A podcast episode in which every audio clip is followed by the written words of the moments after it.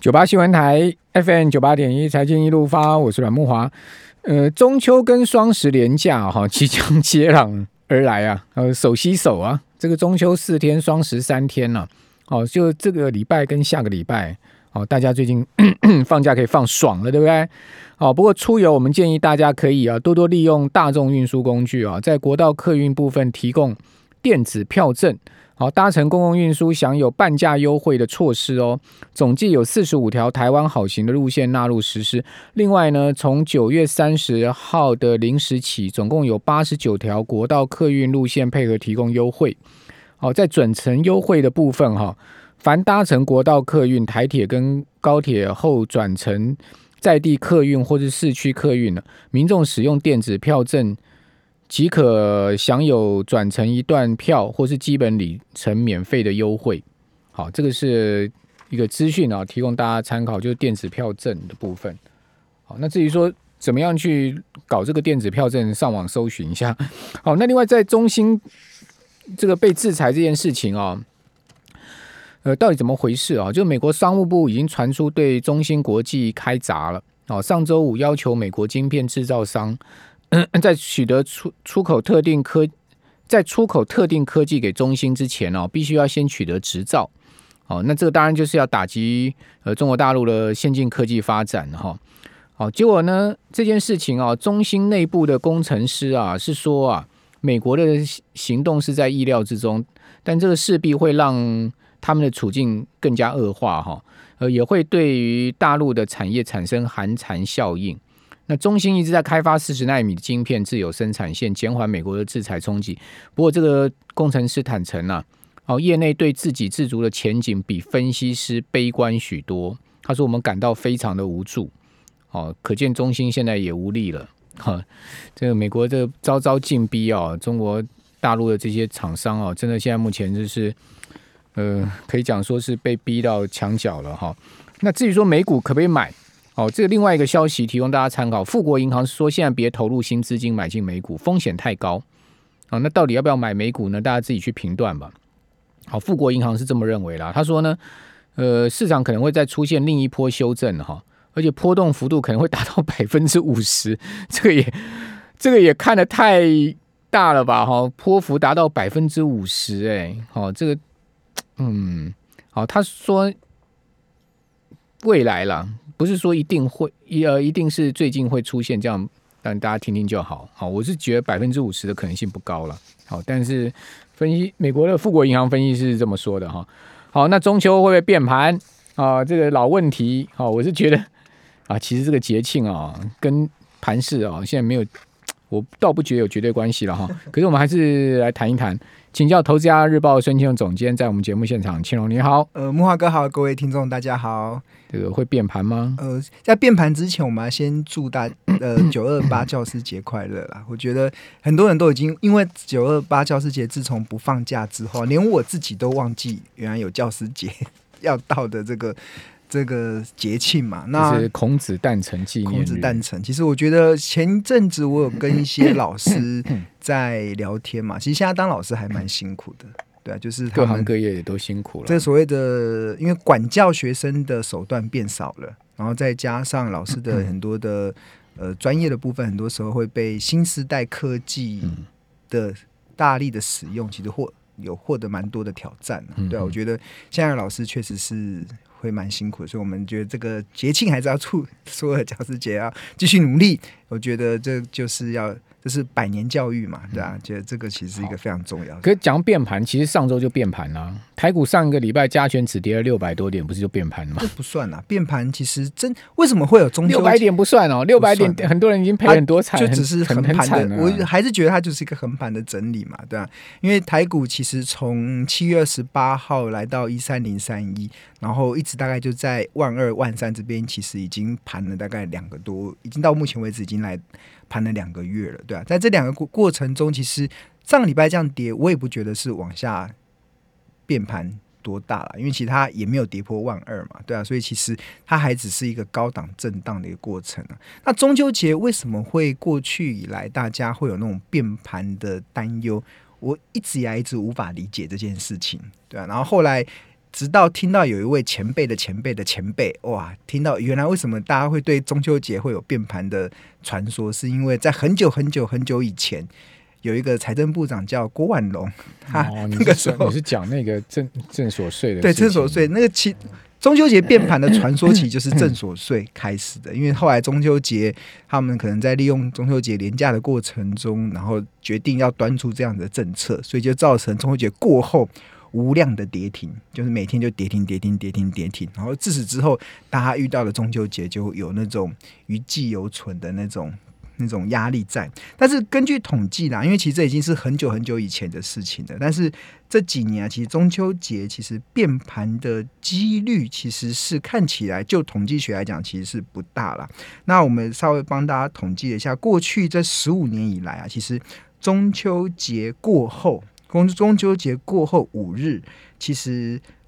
平均上涨的几率是高达八十 percent 哦，所以这十五年来，其实八八成以上后五日，其实中秋节完之后，其实还是会上去的，而且平均的涨幅大概是一点四 percent，所以后五日平均大盘的涨幅是一点四 percent。那当然有一些过程，其实是呃有几年，其实中秋节过后是有比较大的压力，比如说二零。一呃，如果是二零一四年到二零一九年期间的话，中秋节过后唯一会跌的年度就只有二零一四年，当时其实跌了三点二 percent，但是二零一五年是上涨三点八，然后二零一七年是上涨二点四 percent，那二零一九、一八跟一六那个涨跌幅其实并不明显。那如果是二零零六年到二零零五年到二零一三年，其实中秋节过后。也只有两千零六年后五日是跌了一点七趴，是比较大。然后二零一二年是跌了零点八。那之后其实涨幅比较大的有包含了二零零八年的涨四七点四 percent，二零零七年涨了四趴，二零零六年涨了二点二 percent。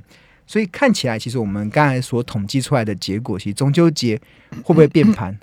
好像会啦，但是这个变盘是往上变的几率大于往下变。杜金龙大哥是看差哦，杜金龙大哥是认为说中秋节后，对他说是中秋节前要尽量卖股票，把股票卖卖掉。但但也没错啊，你看这个上个礼拜如果这个提前一个礼拜卖结账的话，避过这一波六百点的跌点了。啊，对啊，那但是就呃我自己在看，其实我并没有，即使是中秋节过后，甚至到明年，因为。杜杜大师其实认为明年可能台股下探的压力是蛮大的，但是我我我个人其实不认为有那个条件啊，是因为资金的条件是不一样。哎，下次我请杜大哥哈，还有你三个人一起来，你们要不要？打个擂台，打擂台，对尬一下，我觉得这样会有火花。你看我很坏，主持人中立，然后呢，让孙庆荣对杜金龙深度大战。没有那个最呃，不同老师有不同老师的看法。对了，那我开个玩笑了，没有了，没有要挑拨离间。对，那我我是觉得整个环境其实是不太一样，资金的环境真的不一样，利率的环境也不太一样，其实很难让整个。股市有下去的空间啊，这个感觉就像是呃以前呐，其实大家都认为人活到七十岁就是古来稀，但是现在活到七十岁，人生才正要开始。为什么以前同样都是七十岁，以前是很稀少的、很稀有的，但是现在的七十岁是正要开始？关键就在于那个医疗科技的进步，已经让人类的寿命往往。持续的在延长嘛？那其实相同的状态也是一样了。我们现在在看目前台股来到万二万三，很多人觉得都来到万二万三了，那是不是整个的呃有那种要要高就是要高处不胜寒的这样子的一个风险，必须得去注意？但是我认为。资金的条件真的完全不一样，因为现在目前其实全球会让整个资本市场上去，其实有很重要的原因，其实并不是基本面变得多好哦。我们看到，其实不管是美国的一些经济数据，或者是亚洲今年以来的一些新兴国家，也可能会创下六十年来第一次出现负成长。经济数字其实都不好，但是为什么股市还表现这么强劲？其实很重要的，其实就是资金环境不一样。这个资金环境有两个，第一个就是利率的环境完全不一样。那我请听众自己去想啦，你现在把钱放在银行，其实一年的定存就零点八嘛。那呃，定存到期了，你还会想要再续约吗？其实很多人其实已经觉得好像续约的那个动力已经没有这么大了，因为它定存率只有零点八 percent。但是如果是十几二十年前，当时的利率利率的环境可能还有，比如说上一次台股来到万二的时候，当时的利率的环境是一年大概有八 percent。所以其实你把钱放在股市。可能有波动的风险，跟把钱放在银行，其实可能有你什么事都不用做，你一年就有八趴的利率。所以，但很多人还是觉得资金还是会往银行这个地方去摆。但是因为现在的银行的利率真的太低了，所以变成当很多的定存到期之后，大家会去寻找。比定存更高的一个报酬率，那这个资金就会溢出来。这那这个溢出来，因为利率真的太低了。那第二个的环境就是，过去从来没有人类历史上从来没有所谓的 Q E 无上限。所谓的 Q E 无上限就是印钞票无上限呢，就是联总会在过去这几个月其实已经列印了超过一百兆台币的资金出来了。对啊，那这么这么庞大的资金要往哪里去？对啊，所以这个你不可能。把钱放在家里的床头柜嘛，所以他一定是往其他的呃投资的商品，比如说股市、房市、汇市、原物料去去做一个演进。好，我们这边先休息一下，等一下回到节目现场。九八新闻台 FM 九八点一财经一路发，我是阮木华。有时候我真的觉得啊，人生就是梦一场。讲真的啊，你其实你从你这好了，你这样讲啊，你过去十年你不觉得就是一场梦吗？当然，你有实际的足迹的累积没有错，你一步一脚印这样走过来。但是你回过头去想，很多事情就像梦境一样，就这样过了，对不对？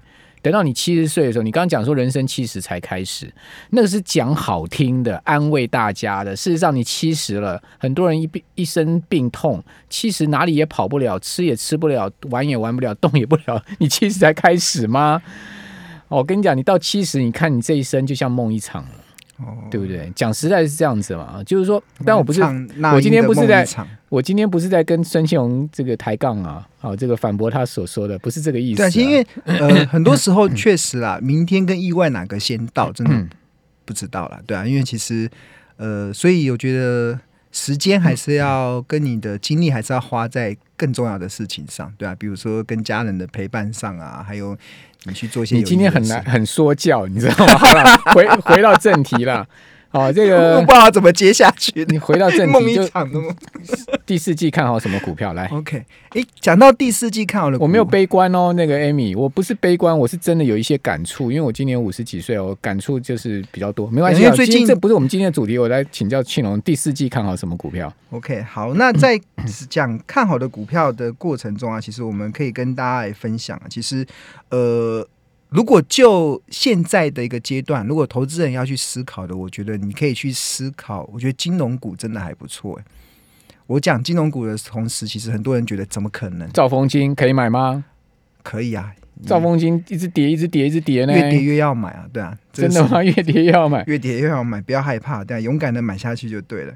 没有来开玩笑，没有。我说你现在解释啊，因为刚才讲了很多统计学的概念嘛。那其实我就我自己的统计啦，就是国内的金控公司有十五家，那十五家的金控公司啊，每年的八月跟九月本来就是他们下跌几率比较高的，现在蛮明显的，就是。过去的呃华南金在过去统计的三十年期间，它八月份下跌的几率是八十 percent。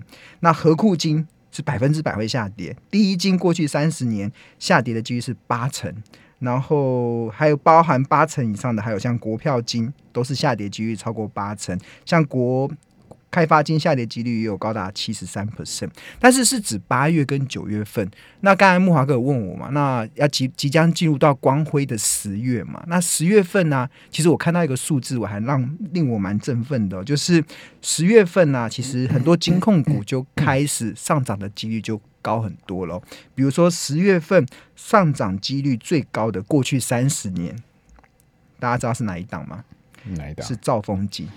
兆丰金上涨几率是最高的，在十月份，包括今天已经拉出连连二红龙。对啊，因为它跌的很凶的嘛。那像第一、像第二名的就是第一金，第一第第一金在十月份，它的上涨的几率都超过五五成八以上。但是这只是光辉的十月，那是到十二月份啊。其实，在十月份统计的时候，还会看到下跌的金控股，但是到十二月份。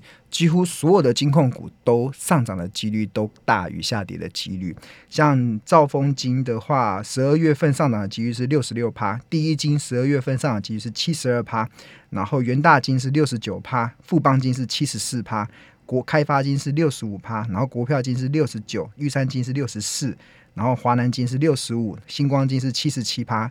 永丰金是六十八趴，然后中信金是六十二，然后国泰金是七十二趴，所以看起来，其实我觉得八月份、九月份，其实金控股他们的这个跌法，其实已经让他们的接下来在十月份，甚至在十二月份，其实。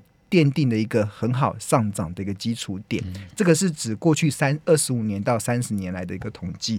那如果就价格的面向来看呢，我觉得现在的金控股又有它相对物美价廉的部分啊。比如说，现在目前的台股的平均的本呃台台股大盘啊，大盘的本益比是二十倍左右。现在目前台股的大盘是二十倍，但是金控股目前的本益比。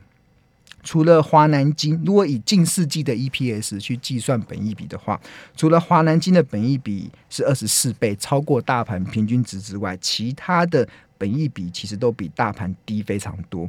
那比如说星光金本益比是八倍，国泰金本益比是八点一倍，然后富邦金是六点一倍，然后中信金是八点二倍，然后还包含了像。像呃元大金是十倍，然后永丰金也是十倍。那至于像兆丰金也是十四点八倍而已。兆丰金还有十四点八倍啊？对，因为它近四季的 EPS 是一点八三元嘛，所以如果以二十七元的股附近的股价来看的话，大概就是十四点八倍。所以它跌也是有道理。对，本益比是还是相对的，呃，是就机动股来讲是相对的还高一点点了。但是因为大盘本益比是来到二十倍了，所以我们刚才讲的，其实就本益比的角度来讲的话，其实金控公司确实是，呃，都还蛮便宜的。那我们一般我们在评量价格的，除了看本益比之外，我们还会去看股价净值比。那股价净值比的部分，加权指数大盘目前是一点八六倍，一点八六倍的话，那。呃，跟大家报告，十五家金控啊，最高最高的股价净值比叫玉山金，它的股价净值比也只有一点六七倍，最最高的股价净值比玉山金都还碰不到大盘的平均值，那更不用说那个股价净值比非常低的小于一倍的，有星光金只有零点四四倍，然后开发金零点六八，然后国泰金。零点七二，富邦金零点七八，然后台新金零点八，永丰金零点八一，元大金零点八四，日盛金零点八五，国票金零点九，中信金零点九七。我都快把金控股都讲完一轮了，都还没有超过一倍，对吧？所以其实呃，看起来如果就价格的部分的话，其实不管是股价净值比或者本益比来讲的话，那金控公司确实有它物美价廉的部分啊。再加上台股中的金控股，我们刚才在私底下在广告的时间，刚刚木华哥有聊说，他有个朋友，他说他退休只要七百万就够用了。很多人觉得我们七百万怎么够用？其实我我那时候就跟木华哥讲，可以啊，七百万你去投资。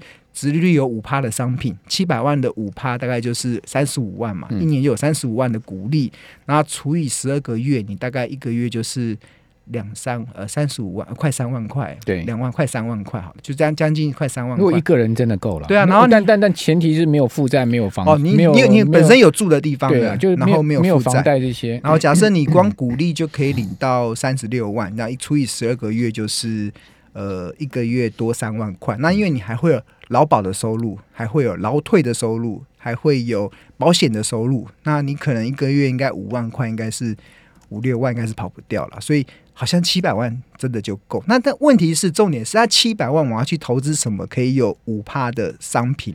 那当然，呃，如果就国内的股票来讲的话，金控股其实普遍的值率都还蛮高的。那其实像金控股的值利率的话，呃。最低啦，以今年的股利来看的话，最低的是富邦金，富富邦金都有九点四点九三趴，嗯嗯，这已经是十五家金控中最股呃殖利率最差的了。那更不用说像呃像第一金有六点七八，然后华南金有六点五，然后然后玉山金有六点三，然后兆丰金有六点三趴。所以如果你有七百万资金，你去投资金控股，然后它每年有不错的股利收益，你的退休生活应该也就安了。嗯。好，这个庆隆终于送了我们一个肋骨，让大家可以去研究 啊，金控股。好，兆丰金真的是跌很多了，跌很多啊。中中信金也是跌很多，也是跌很多。这这那兆丰金、中信金给你选二择一，选兆丰金啊，为什么？